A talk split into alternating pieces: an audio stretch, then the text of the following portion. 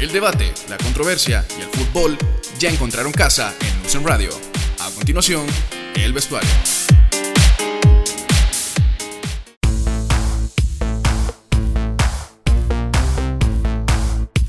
Bienvenidos sean todos una vez más a su programa El Vestuario. Hay mucha información y el fútbol nunca para. Me acompañan el día de hoy Eduardo Benavides. ¿Cómo estás, Eduardo?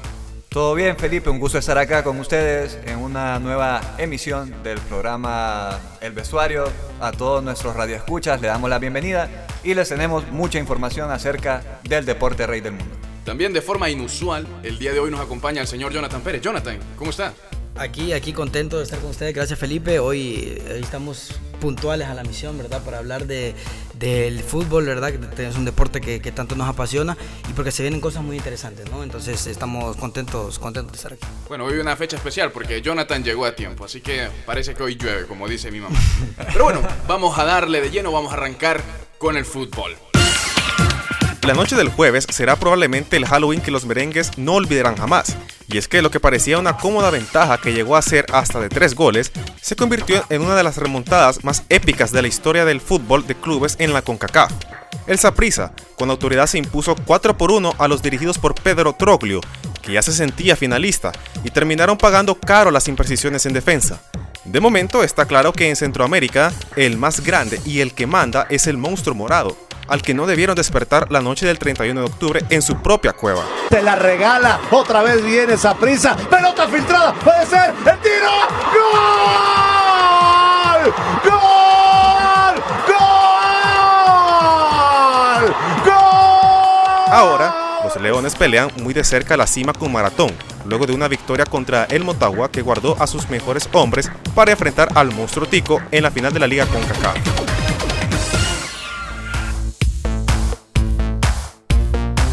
Y así es, señores y señores, un susto inesperado, algo que creo que a todos nos desilusionó bastante, sobre todo a las puertas de una final hondureña, en una final de CONCACAF. El monstruo le metió el susto a León. Y quiero arrancar esta parte un tanto lamentable para todos los aficionados de la capital. Pero la pregunta puntual es, ¿el Olimpia continuará su sequía de títulos de la mano de Troglio? Pues la verdad que yo lo veo es muy difícil decir, ¿verdad? La verdad, si, bien es cierto, fue una decepción completa, se esperaba muchísimo más de este equipo, eh, una ventaja de 2-0 es, eh, se podría decir que, bueno, el Saprissa es un, grandísimo equipo, lo, ha demostrado a nivel centroamericano, o sea, eh, jugó con, con, todas sus estrellas y, mostró más garra. Creo que Troglio tiene que trabajar mucho. Yo este equipo al día de hoy, si bien es cierto, le ganó, bueno, ganó el primer partido contra Saprissa. Ese ese desliz allá en Costa Rica le puede afectar muchísimo. Yo, por cómo está jugando Motagua, por cómo está Maratón, yo lo veo bien complicado que el Olimpia pueda obtener su 31. Eh, no sé, creo que a pesar del gran plantel que ha tenido, creo que Troglio no lo ha sabido manejar de la mejor manera. Y no sé, yo lo veo muy, muy complicado. Va a depender mucho de, de cómo se desarrollen estas últimas vueltas. Pero el Olimpia, si quiere ser campeón, tiene que trabajar mucho.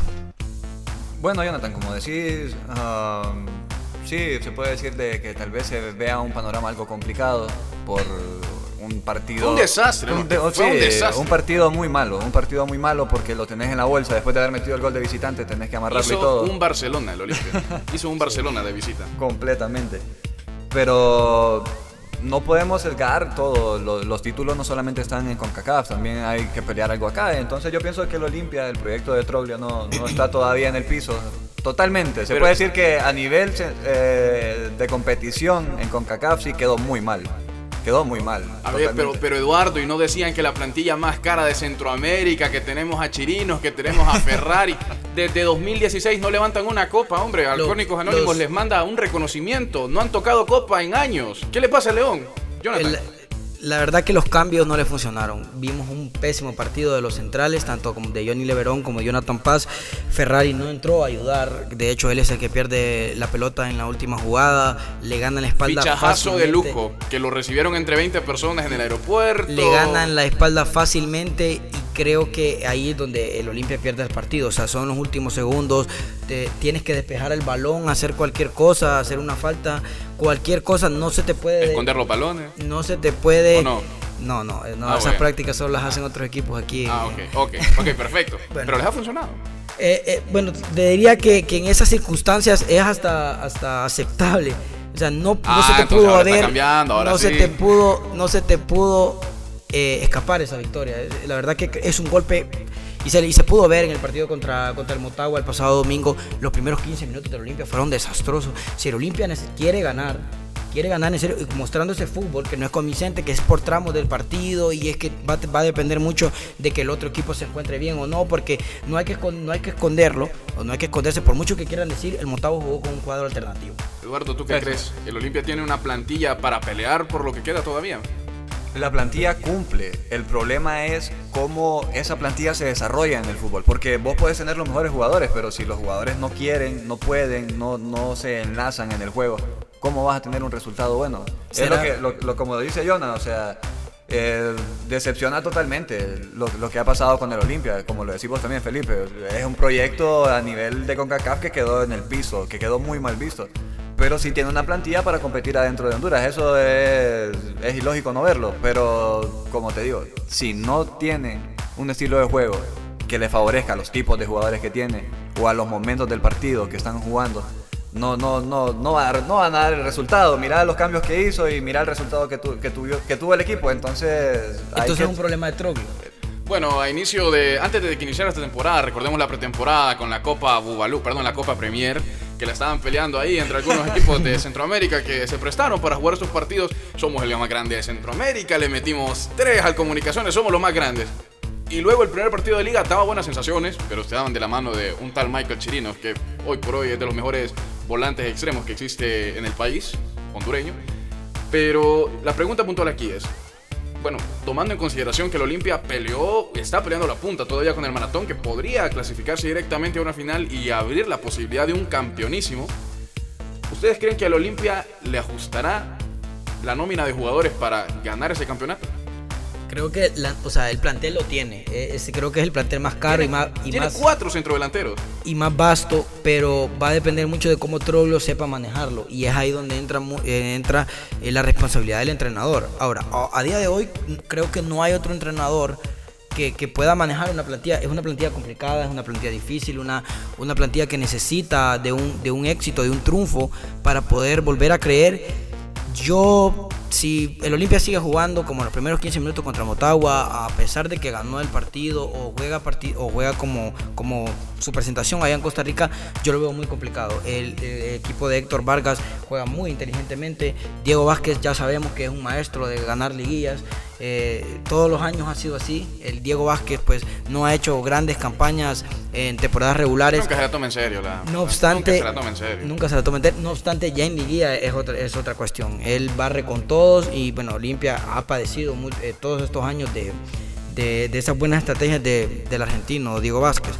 Entonces creo yo que Troglio tiene que hacer este, un análisis eh, bien extenso. Otra cosa que yo veo que hay un problema es que él tiene muy poca autocrítica. Se le fue muy criticado esos últimos días por esa cuestión de alineación y él, él si bien es cierto está muerto con sus jugadores, pero tiene que tener un poco más de autocrítica y no sé aquí, ustedes me van a responder, si las, las rotaciones que, que inició haciendo en, la temporada le han visto, se le han visto, bueno, le han afectado el rendimiento final. Hay jugadores como Ferrari que yo no lo veo a- ni a forma física adecuada, al igual Jonathan Paz. Entonces, eh, respóndanme ustedes. Pues mira, yo creo que sí, el plantel está, el, plan- el plantel tiene lo suficiente para cumplir con las necesidades que tiene el equipo ya dadas después de lo de CONCACAF. Si fuera a ir a pelear la final de la CONCACAF, yo te digo, Olimpia no tiene. No lo tiene.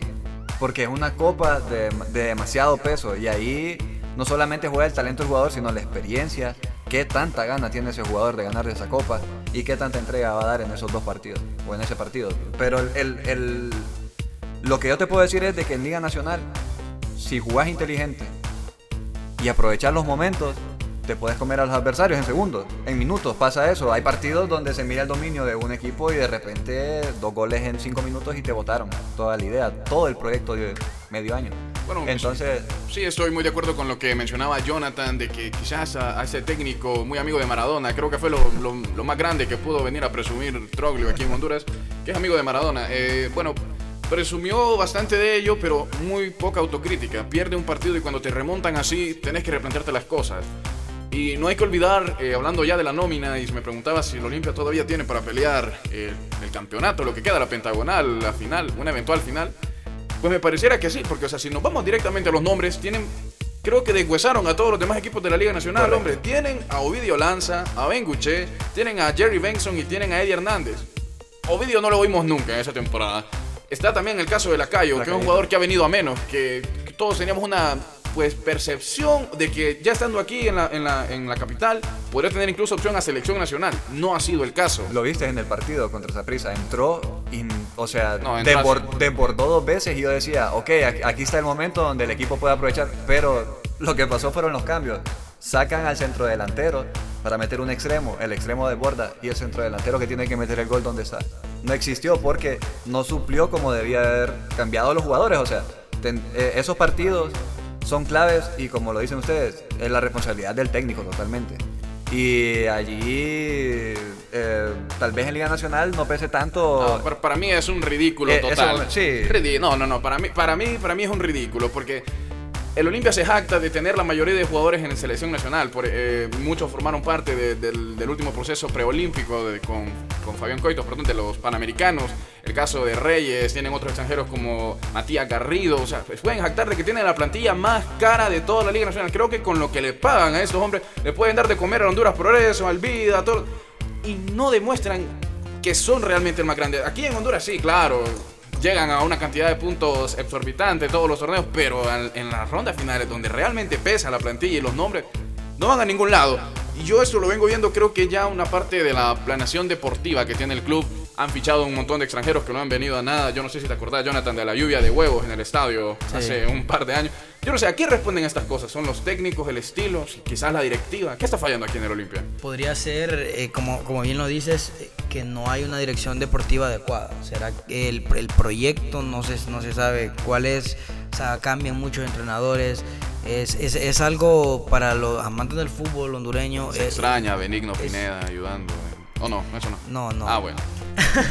es extraño ver un equipo de, de la talla de Olimpia, o sea, el, el más ganador de la, de la historia, que no tenga un, un proyecto, no sé qué tanto afectará la, ya, la- bueno, ya la no injerencia de, de- del ex dueño Rafael Ferrari, que pues, era una persona que le ponía mucho corazón al equipo, en paz descanse. le ponía mucho corazón al equipo y pues eh, creo que eso, eso Y billete. Ahora, Corazón y billete. Ahora, díganme ustedes, ¿cuáles son las claves en, este caso para Troglio y para poder llegar a la final? En este caso? Porque la tiene relativamente fácil, podríamos decir. Si le gana Maratón, es líder y ya se podría asegurar, como decías, el campeonísimo si en todo caso gana el gol. Pero ¿cuáles serán las claves de aquí en adelante? Tiene la ventaja de que pues, ya no se tiene que preocupar, al igual como Motagua, ya no se tiene que preocupar por el torneo internacional, que pues es un fracaso y todo, pero los deja únicamente en la búsqueda de la 31. Entonces, ¿cuáles son las claves para encontrar la 31? Pienso que puntualmente puede ser partido contra Maratón. Es clave para asegurar el campeonísimo.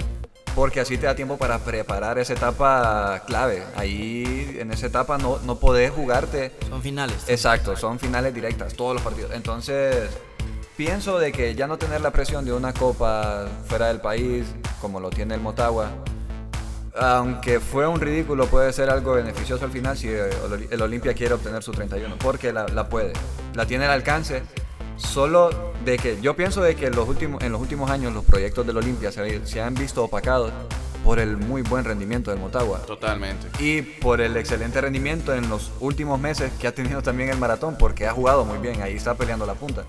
Entonces, pienso de que tal vez no hay un proyecto muy bien estipulado, o el proyecto que tenían se perdió, o algo por el estilo, pero los proyectos tienen un fin y el fin me imagino que es ganar la copa. Sea como sea, ya están muy cerca de, de ese punto. Yo creo que sí se puede, yo creo que sí podrían llegar a, a obtener la 31 esta temporada. A mí me parece que el Olimpia llega más necesitado que, Que nunca, nunca. de títulos. De hecho, esa penosa fotografía luego de ganar un clásico contra las reservas de Motagua deja mucho entrever la actitud de este equipo, de lo, de lo, de lo mucho que le dolió ¿no? esta eliminación. Y bueno, para mencionar algo positivo, porque creo que he hablado muy mal del Olimpia durante estos 12 minutos, quiero decir que los grandes precisamente se caracterizan por eso, por tener grandes caídas y tener la posibilidad siempre de levantarse y seguir siendo grande, pelear por todo. Es bien sabido que los clubes son así, tienen malas rachas y creo que esto, como dices, como dices tú Eduardo, ha venido muy de la mano con el, pues una época dorada, ¿no? De las Águilas Azules del Motagua que hoy cada vez se ven menos chiquitos, a la par del Olimpia. Bueno, se nos acabó el tiempo y cambiamos de tema. Una jornada totalmente atípica se vivió en el fútbol mundial. Y es que los grandes no pudieron con la tarea. El Bayern de Múnich cayó goleado 5 a 1, resultado que tuvo como consecuencia la destitución de Niko Kovac del banco bávaro. Por otra parte, en España, el Barcelona dio una pobre exhibición ante el Levante, quien le propinó un 3 a 1 que ya comienza a revivar las llamas que piden la renuncia de Valverde y Zidane nuevamente fue incapaz de aprovechar el tropiezo del Barcelona empatando frente al Betis, que ya es considerado una bestia negra para los blancos en la liga, mientras que en tierras napoleónicas el PSG perdió contra el último lugar del campeonato francés.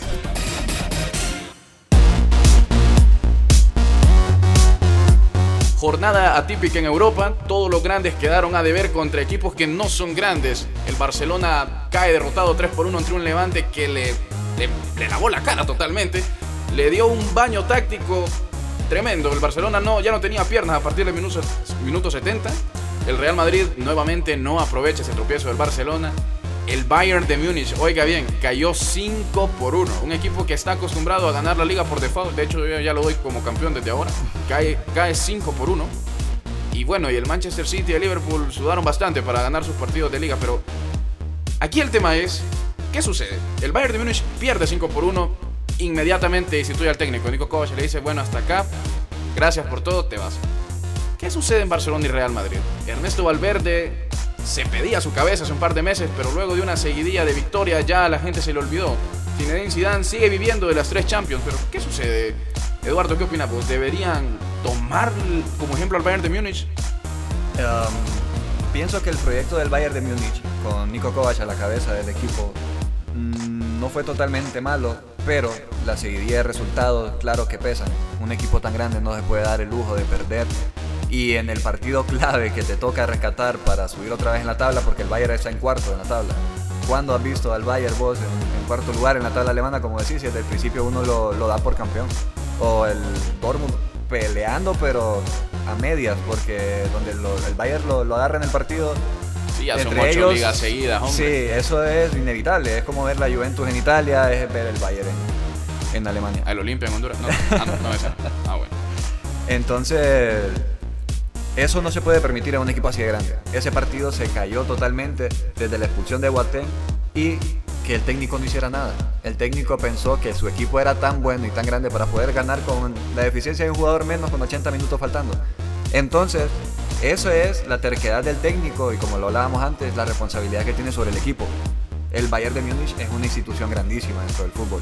Al ver eso dentro de su técnico en un momento clave del equipo, pensaron de que él ya no está pensando igual que como el Bayern, o sea, ellos tienen que cuidar los resultados, ganar, seguir obteniendo copas y seguir avanzando en Champions, que es algo que ha quedado de ver en los últimos, en los últimos años. Y esa decisión que se toma, se toma de la mano por los resultados. El Barcelona está ahí peleando la punta. Sí, se puede decir, no, no juega como a maravillar. Pero bien sabemos, donde Messi anda inspirado, juega bien, entonces salva la cabeza de Valverde. Y cuando Valverde toma las decisiones que no habíamos visto anteriormente en otros técnicos, como sentar a Busquets, eh, tener planteaciones que de verdad sean ofensivas, buenas para el equipo en el momento y defensivas cuando sea necesario. Y como lo hablábamos también, Zidane, con sus copas, con las tres Champions, tiene un récord increíble en el equipo y es como si fuera su casa. Y es raro que te corran de tu casa, aunque te portes mal, aunque te vaya mal. Y tiene un respaldo. Tiene un respaldo tremendo El tamaño del Bernabéu. Exacto. Entonces, como te digo, ahí es muy diferente porque el Barcelona, por lo menos cuando necesita el resultado, salva al técnico.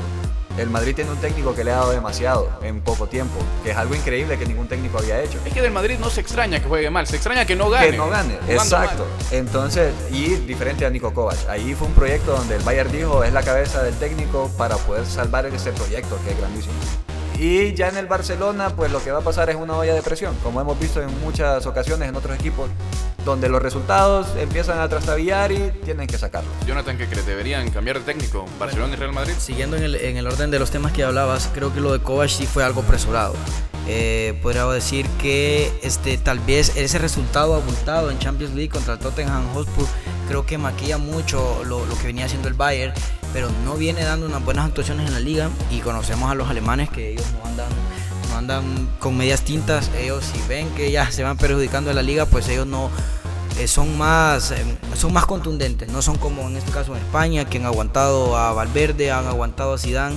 Eh, si bien es cierto, pues Zidane tiene lo que mencionaba Felipe, las tres Champions, pero está, está muy seguidas está muy, muy, muy no, en la diga cuerda. Que está en la cuerda floja. Bueno. Está en la cuerda floja. Es que, es que, a la gente se le olvida cuánto le costaba al Madrid ganar una Champions, caray. Estuvieron.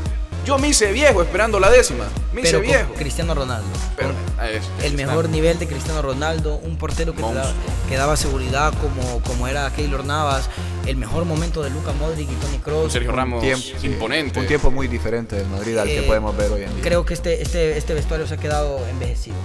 Ya los jugadores no están dando el ancho.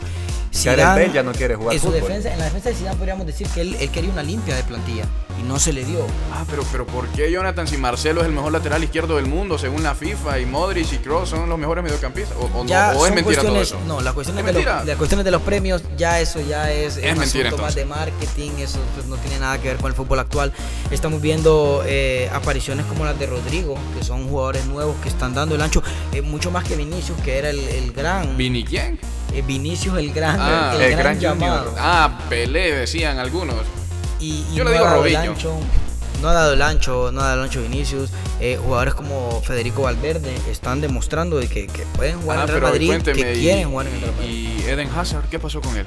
Lo Eden estamos Hazard esperando. está en un, en un proceso de adaptación por el momento Mm. y no le De adaptación De alimenticia podría de ser. porque- de- no, total, una dieta, póngale ese hombre. Sí, Es, un, es un jugador que está, eh, va a jugar. Zidane lo dijo en la conferencia de prensa, este jugador, pues llueve, trueno, la pagué, va a jugar. no, si no llegó de gratis, Y tiene el, que jugar. el madridista, el madridista espera que, que, pues, el nivel se vaya, que su nivel se vaya recuperando con el paso de los partidos. Eh, con el Barcelona, creo que en el partido contra Levante vimos al Barcelona de Roma, vimos al Barcelona de Anfield, un equipo que no tiene ideas. Vemos que cuando eh, le meten un gol, Messi baja la cabeza, se toca la barbita, otra a ver vez. mal a y Messi. Valverde. Ahora yo les quiero plantear a ustedes, como dicen, dice, dicen, si el Barcelona gana, ganan todos. Si el Barcelona pierde, pierde Valverde. ¿No creen que es hasta algo injusto?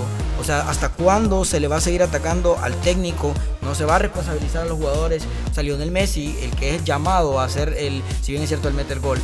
Pero hay lapsos de partido en los que se pierde. Eh, Piqué muy mal, Piqué hemos visto. mm, Piqué creo que ya se está él enfocando en otras, Ya está buscando otras- la presidencia del en equipo. otras áreas empresariales, jugar fútbol ya, ya no, no le veo mucho.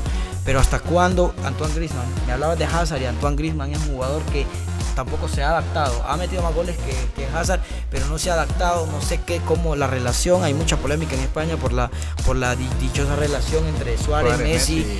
y Griezmann por eh, que ellos querían a Neymar y lastimosamente no, pues no bueno, llegó. bueno, hay muchas cosas que vienen de la mano. Yo quisiera hablar también, aprovechando, ahondar un poco más en ese tema sobre la mala planeación deportiva. Recordemos a cuántos jugadores le ha arruinado la carrera a este Barcelona. Hablamos de jugadores como Felipe Coutinho, Dembélé, que ya no forma parte ni de las convocatorias del equipo. Arda Turán en el pasado. Arda Turán, me estaba hablando de André Gómez, que venía a ser campeón de la Euro. Y a la gente se le olvida porque el hombre no tuvo un buen rendimiento. Un paréntesis, pobre André Gómez, como No, Qué ya, no, ya no va a caminar. No, sí, Quedó más dañado que el índice global después del periodo pasado. Está, ya, no, ya, no, ya no se recupera. Igual que yo, ya, ya, ya es como darlo por perdido. Pero bueno, eh, eh, tampoco hay que ser mal Esperemos, al hombre. esperemos esperemos. Pero es un ejemplo de cómo los procesos del Barcelona han dañado a buenos jugadores. O jugadores que rinden. Jugadores que, que pueden Me, hablabas de Antoine Griezmann, que viene a formar el nuevo tridente, ¿no? Con Lionel Messi, Luis Suárez.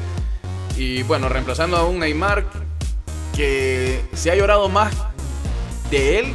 Bueno, se ha llorado más por él que lo que realmente aportó al Barcelona. Sí, es cierto, todos recuerdan bastante, con bastante cariño y nostalgia la época de la MCN, de Luis Enrique, que consiguieron, un, que consiguieron cinco copas de seis, que pierden la Ahora, Supercopa de Neymar España. se va, Neymar se va del Barcelona en su mejor.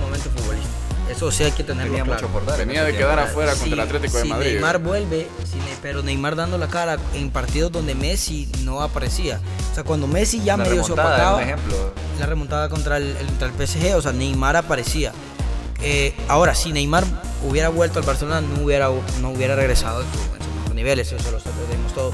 Pero por una cuestión de amistad y una cuestión en- ahí de que, de que pues es Messi el que exige Por los eso, que acabas de decir. El Barcelona se ha convertido en un club de amigos, donde el que manda es Messi, Piqué y Suárez. Suárez no está físicamente para jugar todos los partidos, sigue siendo titular. Dejan a este muchachito, Ansu Fati, con la responsabilidad. Es un muchacho de 17 años. por Y lo, que, y lo que hicieron actualmente, o sea, Felipe, eso es lo que eh, le comentaba a Jonathan este tiempo, de que, Quedado en mate estaba yo a los 17 años. que Ansu, Ansu Fati eh, es un jugador que puede ser una estrella. Y me- es, eh, en, en el aspecto comercial es una muy buena imagen que explotar, porque es un joven que es figura y eh, se puede decir es el futuro del barcelonismo o algo así por el estilo. Y Valverde tomó la decisión de mandarlo a la Pero vos qué filial de decís, vuelta. Eduardo, vos qué decís, que Luis Suárez y Messi son los que están estropeando el paso de Griezmann por el Barcelona. Yo lo que pienso es de que los jugadores mm, que llegan a suplir esa posición que tenía Neymar no han dado el ancho más que todo para empezar. Porque Neymar, Neymar era un jugador diferente, aunque todos nos quejábamos Eh, de Neymar eh, peliculero que se tiraba. Pero son campeones del mundo, Dembélé y Griezmann. Claro, entiendo que el nivel de ellos es de, es de muy de, de muy alta jerarquía y todo. Pero acoplarte al mejor centrodelantero del mundo, porque para mí, aunque hay otros delanteros que actualmente tienen mejor forma eh, física, eh, tienen mejor rendimiento, mejor goleo y todo. Luis Suárez es un jugador que en segundos te mete un gol, en segundos te hace una jugada diferente y cambia los partidos. Aún cuando no anda en el mejor nivel. Ojo, Bueno. ojo, ojo, que está, eh, podríamos, en, uno- en el, el paso de los días o incluso el, el próximo mes, podríamos estar hablando de otra situación completamente diferente porque está sonando mucho Marcelo Gallardo, entrenador de River Plate, para llegar a suplir a Barcelona y según dicen en España, es una idea que le gusta muchísimo a Lionel Messi. El Real Madrid ya hemos hablado, está José Mourinho ahí esperando y a ver el Bayern Múnich a quien decide, no hay muchos Bueno, candidatos. se nos acaba el tiempo, así que rápidamente, ¿sí o no? ¿Debería cambiar técnico Barcelona y Real Madrid, sí o no? El ¿Sí no? Madrid ¿Sí o no? actualmente sí. No, Y el Barcelona, un par de partidos lo más debería aguanta. esperar. Sí, Lo aguanta. debería Otro esperar, ridículo en semifinales. Ok, lo aguantamos. ¿De Jonathan? Por, la, por cómo ha hecho, por cómo se, se manifiesta la, la directiva del Barcelona, creo que Valverde va a terminar la temporada y creo que Zidane peligra en Navidad en el Real Madrid. Peligra Ok. y está- está- Que el Barcelona lo aguante al Perico Valverde y que el Madrid mande a Zidane por unas cocas. Entonces, cambiamos de tema. La selección nacional dirigida por el uruguayo Fabián Coito estaría jugándose el pase a la hexagonal final rumbo al Mundial de Qatar 2022 el domingo 17 de noviembre ante una vieja conocida, Trinidad y Tobago, quien ya nos ha amargado el camino rumbo a las Copas del Mundo. En esta ocasión, Honduras llega como amplia favorita para llevarse la victoria que la situaría en el quinto lugar de los seis que clasifican a la hexagonal final y en los cuartos de final de la Liga de Naciones de CONCACAF.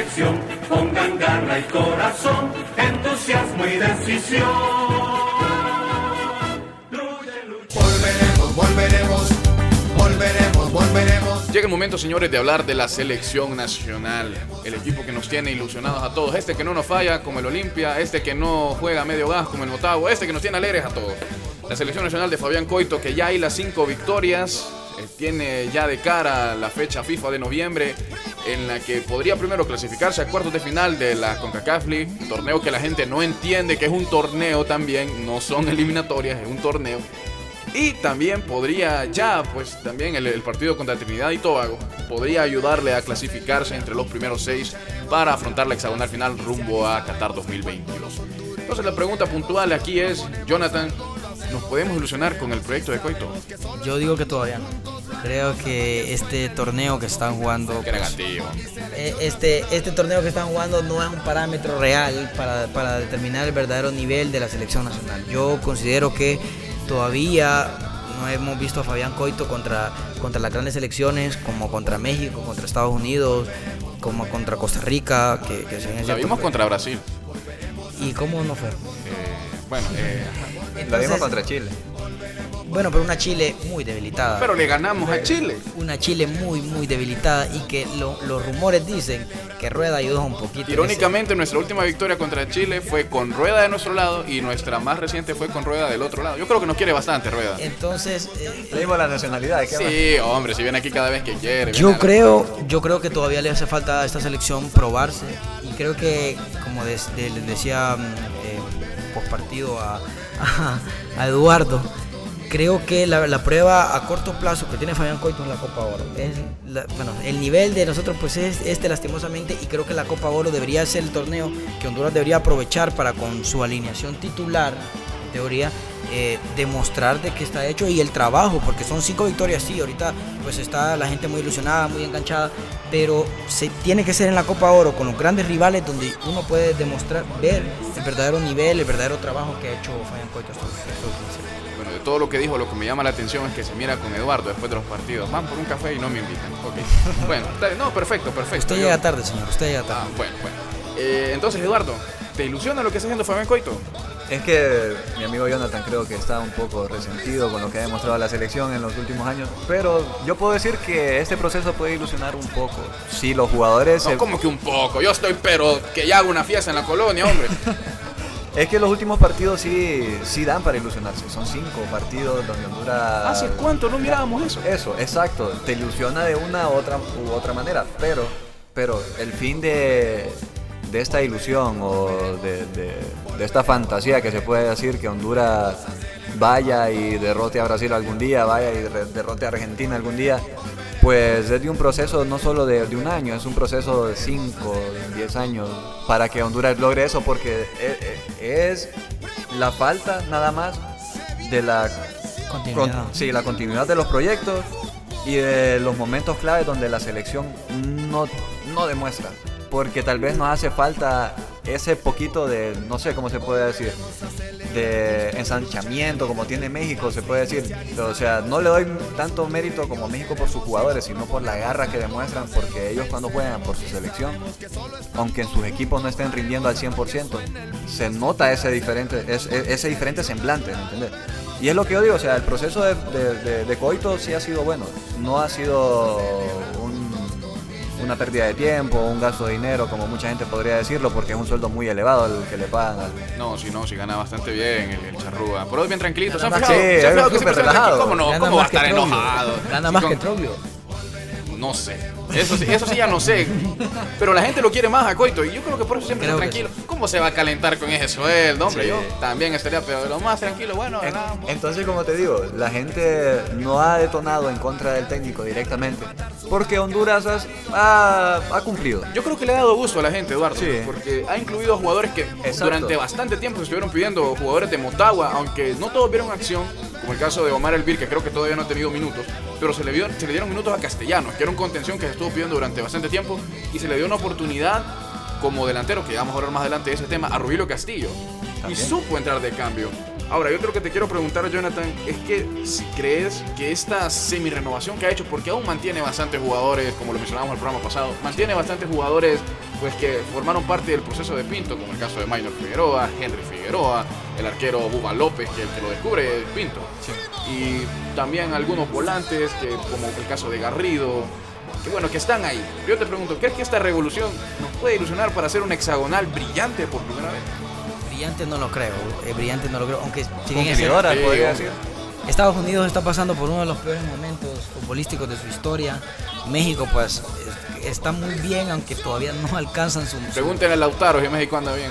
México está muy bien. El Tata Martino es un gran técnico, pero todavía Tres no y han- con tortilla. no han encontrado ese eso es lo que hablábamos posiblemente a México le esté pasando mucho lo que nos está pasando a nosotros o sea ganan partidos que son en teoría fáciles cuando ya se enfrentan a rivales que, que en realidad tienen peso les pasa eso que, que les pasa a Honduras que les pasa a México que es eh, que refleja mucho también el nivel de Concacaf aquí no hay que pedir mucho pero creo yo que, que no deben sacar a los jugadores de experiencia del todo creo que siempre debe haber eh, jóvenes y debe haber experiencia que creo que eso fue uno de los errores que cometió Pinto en su momento pero no sé, yo todavía necesito ver más esta selección, necesito, necesito una buena actuación en Copa Oro. Antes llegábamos mínimo a semifinales, en las últimas tres no hemos pasado de fase de grupos.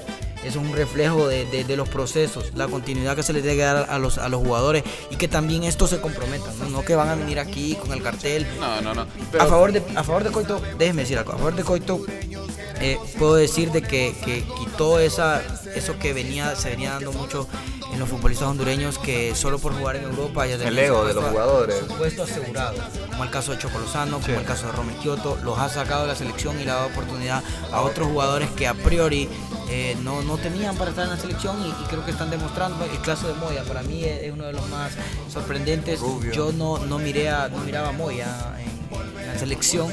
Está jugando en un país como Venezuela, que no, es que es un pionero de fútbol, pero viene aquí y hace grandes actuaciones. Jonathan Rubio. Ganas le pone, fútbol no tanto, pero ganas le pone. Sabíamos, sabíamos que, que Coito iba a trabajar así. Esa, esa era la, la tónica cuando regresó aquí. Él venía a entre- entrenar a una selección juvenil de Uruguay.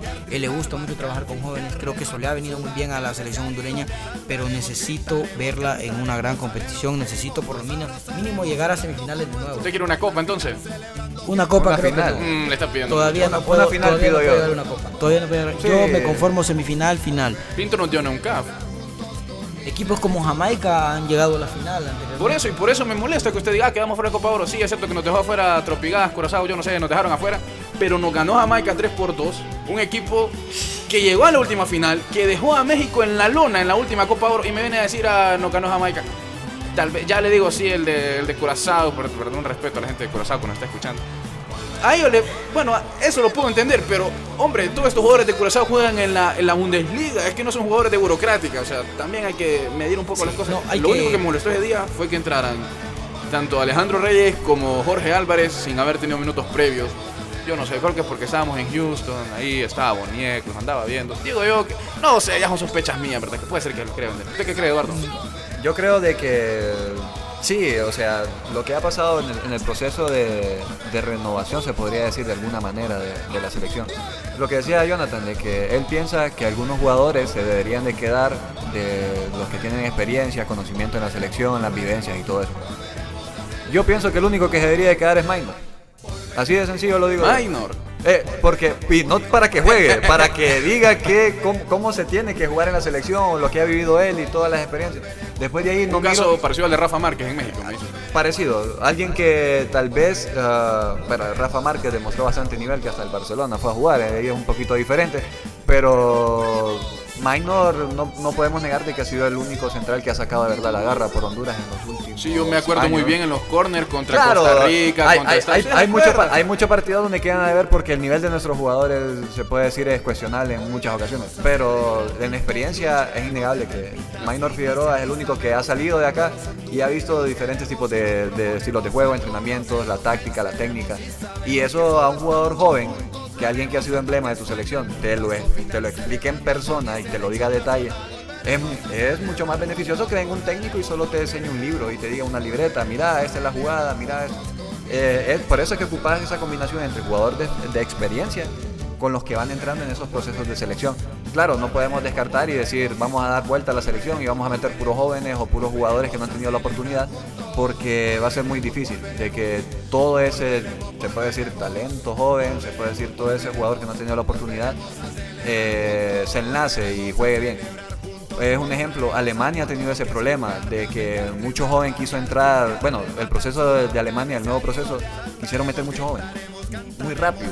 Entonces, Pero ganaron dominantemente unas Sacaron- confederaciones. Sacaron las referencias. claro, sacaron las pero referencias. eso es lo que pasó. Metieron jóvenes, rindieron en ese momento porque, claro, ese es talento nato. Esos jugadores son de alto nivel, de, de- de- de fútbol de alto nivel.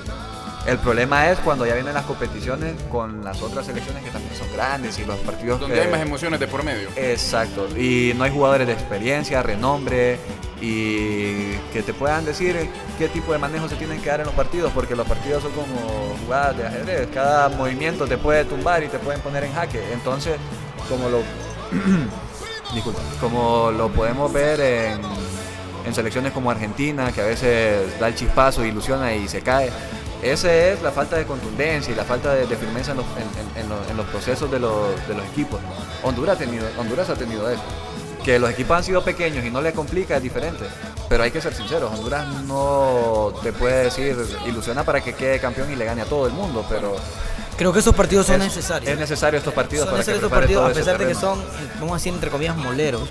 Sirven mucho a, a Coito para saber en, en dónde estamos, para saber los jugadores que tiene disponibles, los que tienen el verdadero compromiso de, de- de- de que a pesar de que es un partido contra Trinidad y Tobago, o Martinica, o como decías, Tropigas Curazao, no, con respeto. Creo que eh, aquí donde se mide, donde se mide, donde se mide el compromiso de los jugadores y, y creo que es necesario. O sea, o sea, vamos, a, vamos a decir que esta Nations League hasta el momento han sido como microciclos de la selección. Han sido mejores que los microciclos de la selección. Y eh, la verdadera competición va a ser en la Copa Oro. Honduras debe demostrar, Fabián Coito debe demostrar ya con una base de jugadores ya bien, bien arraigada hasta dónde puede llegar. Rápidamente, nos metemos entonces el hexagonal contra Trinidad aquí en casa, sí o no. Acuérdense que en 2001 nos dejaron afuera. Yo digo que sí. Yo digo que sí también. Tenemos para, tenemos para ganar. ¿Goleamos o solo ganamos así, tipo Motagua? Ganamos. No me quiero arrecar a decir de que vamos a golear. Yo digo que ganamos. Para mí hasta Minor Figueroa va a echar gol. Usted, Para mí ganamos, ganamos sin golear, sin, sin algo tan espectacular, ganamos y que sea lo necesario para pasar. yo lo firmo ahora, para mí Honduras termina campeón de la Nations League y a Fabián Coito lo va a querer Barcelona después de este torneo. Así que se nos acaba el tiempo, vamos al último tema. Regresamos a la recta final del vestuario. Le agradecemos a usted, amable Radio Escucha, por haberse quedado con nosotros. Tenemos el último tema del programa y es que tenemos, si hablamos de la selección, tenemos que hablar de quién va a ser ese 9 que va a hacer gritar a todos los niños de Honduras gol de mi país. Estamos hablando de quizás la figura más importante de los equipos nacionales de todos los tiempos, como es el caso del centro delantero. Si vienen en la memoria, por ejemplo, nombres como Carlos Pavón, como Tyson Núñez, como el mismo David Suazo que llegó a jugar en esa posición y que nos dieron grandes alegrías y goles espectaculares de todos los calibres y formas posibles. Así que la pregunta puntual es aquí, ¿ustedes creen que los nueve con los que cuenta hoy la selección están a la altura? Es, es lo que lo que decís, si están a la altura. Esos jugadores, cuando les tocaba salir de aquí del país, iban a estadios en otros, en otros países, no se achicaban, metían los goles. Y lo que te estás fijando actualmente es de que, bueno, en los últimos tiempos, los delanteros no rinden o, no, sacan esa garra fuera de aquí del Olímpico. Eh, muy difícil de que mires que los delanteros meten esos goles dec- decisivos. Yo pienso de que lo que pasó fue ese lapso de tiempo en donde tuvimos delanteros contundentes, como era David Suazo, como era Pavón, que fue el mejor delantero, te puedo decir, en los últimos tiempos de Honduras, la verdad. El máximo goleador. El máximo goleador y, y no eran goles de penal ni de empujarlo Exacto. tampoco. Y Cosley, que en lo último que dio, pues fue la única alegría que tuvimos en un mundial, que nosotros podemos recordar, que fue el gol que él... Que él- Usted, usted lloró, Jonathan, con ese gol de Costley. No lloré, pero estuve a punto de la alegría. Emocionante. Frío. Entonces, ese, ese lapso de tiempo tuvimos muy buenos delanteros que suplieron esa necesidad de los goles, porque los partidos se ganan con goles. Se puede jugar muy bien, pero si no, lo- si no metes el gol, pues, no, no hay resultados. Y cuando entran en ese proceso de la selección, los delanteros Anthony Lozano, los delanteros Jerry Benson, No, ¿para los qué habla de ese? delanteros No, ¿para qué lo trae? Ay, Dios. los delanteros, eh, no sé, Eddie Hernández, cual- cualquier delantero que me puedas mencionar en ese tiempo, en ese lapso de esos delanteros, no rindió. Rubilio Castillo, que sí, cuando entraba de cambio metía su gol, sí, hacía sus jugadas y todo. Pero no, te, no es el delantero referente que vos podés decir, confío en que él va a rescatar un partido si no está jugando bien. Entonces, actualmente sí se puede decir, hay un prospecto, dos prospectos de delanteros que yo te puedo decir, si se trabaja con él, se, se Deme puede. nombre, deme nombre. Yo creo que Benguche puede ser una opción si se trabaja bien con el hombre físicamente, porque ah, yo lo que estaba notando en los últimos partidos de Benguche es de que cuando le das protagonismo no se achica el, el- el- el jugador. Claro, allá en Costa Rica fue un caso muy diferente, ese partido todo el Olimpia lo jugó fatal. No, si no, no todo lo achic- no, lo podemos, sí, no podemos cru- crucificar al hombre, pero es una referencia que yo te puedo hacer en pequeñas dimensiones muy diminutas porque el fútbol es así de alto nivel y de nivel regularcito, normal.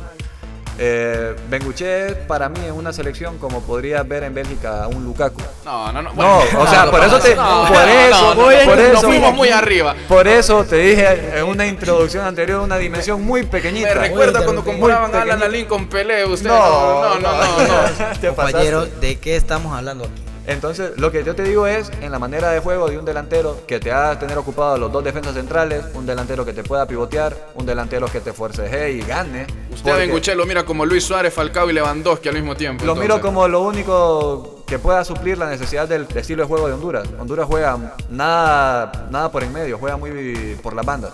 Y juega al centro. Y no tenés un delantero que le pueda ganar a los centrales. ¿Cómo vos aspirás a que pueda meter un gol? Ellis. Que a Ellis le meten cuerpo y lo botan rápido. Ellis no puede jugar de centro delantero. ¿Y usted qué Eh, cree, Jonathan? Mi querido Eduardo, con el, con el cariño y el, respeto, y el respeto que te tengo, no estoy, no estoy para nada. Yo creo a que favor. nadie los que nos está escuchando. No estoy a nada a favor con, con tu argumento de, de Benguche, si bien es cierto, estás. Él ha muy- metido los estás- goles de la selección. Estás muy acertado, estás muy acertado con lo que dijiste de los jugadores anteriores, con el, el- ese delantero que juega en España, que no voy a mencionar porque aquí el compañero No, no, por favor. No, no, estoy, estando tranquilo, no me, no me quite la paz, delantero por favor. que, que hasta rechazó una participación con Hostia, la que no quiero ir, hombre. Es donde se le ve el compromiso que no tiene con la selección, que no lo ha tenido y no se le ha visto su, su nivel. Rubilio Castillo, que está pasando por uno de los mejores, peores, perdón, pero peores momentos de su carrera en Está España. lesionado, está lesionado. El hombre Ya creo Díaz anda va, a terminar- va a volver a Motagua. Lo, a- mire que se lo firmo, va a volver a Motagua, que es ahí donde, donde mejor se desarrolla. Y creo que Ben Guché, a pesar de que ha metido los goles contra el contra el Saprissa, una gran aparición, y en Liga Nacional contra Motagua, pero Ben Guché, yo tengo la imagen plasmada de Ben Guché en la final del año pasado contra Motagua. Los dos partidos no apareció. Fue el jugador contra la UPN. Que, que todo que ilusionó al, al- al aficionado olimpista El toro, macho alfa, no, decían. no apareció y lo vimos contra Saprissa. Es un jugador que, que, o sea, cuando las cosas se ponen complicadas, no sabe sacar eh, ese nivel de jugador, no aguanta en el área. Es un jugador que, no sé, a mí no me, no me ilusiona. Eh, últimamente lo han convocado mucho. Apareció en el partido contra Puerto Rico, aquí en el Nacional, y anotó un gol, pero por Dios es Puerto Rico.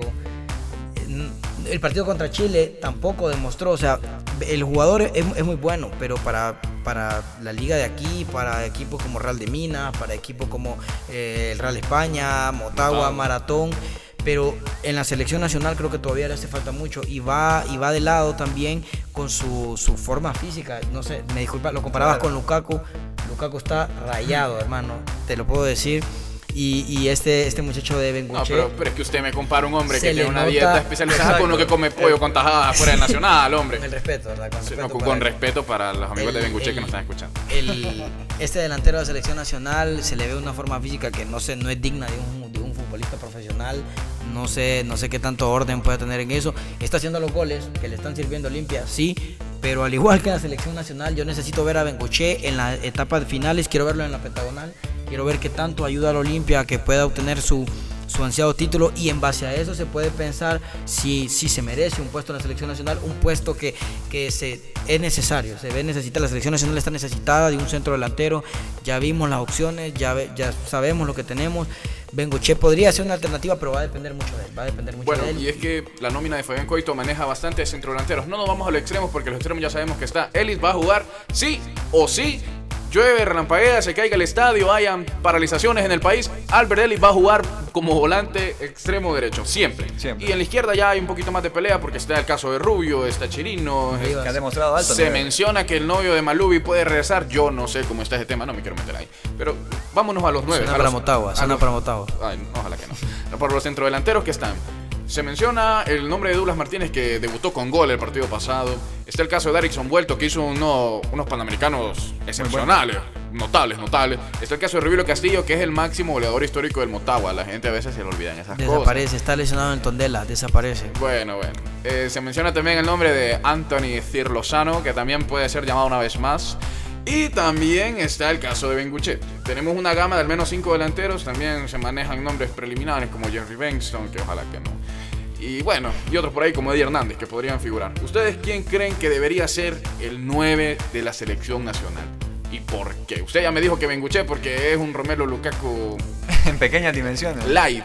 Light. Versión puede. gratis, No, versión light, sería si estuviera en forma y más delgado. Ahí... Bueno, bueno. Todavía le faltan actualizaciones, digamos, a esa versión gratis de, de Romero Lukaku que tenemos acá en el Olimpia. Es que en comparación al, al- O sea, es lo que yo te quiero dar a entender. De que vos mirás todos los delanteros que tiene a la disposición Honduras.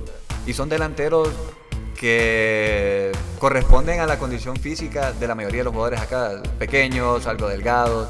Los jugadores de alto, de alto nivel que juegan en esa posición tienen que tener con qué competirle a los defensas centrales, más allá de poder correr y poder moverse, desmarcarse y pegarle al balón.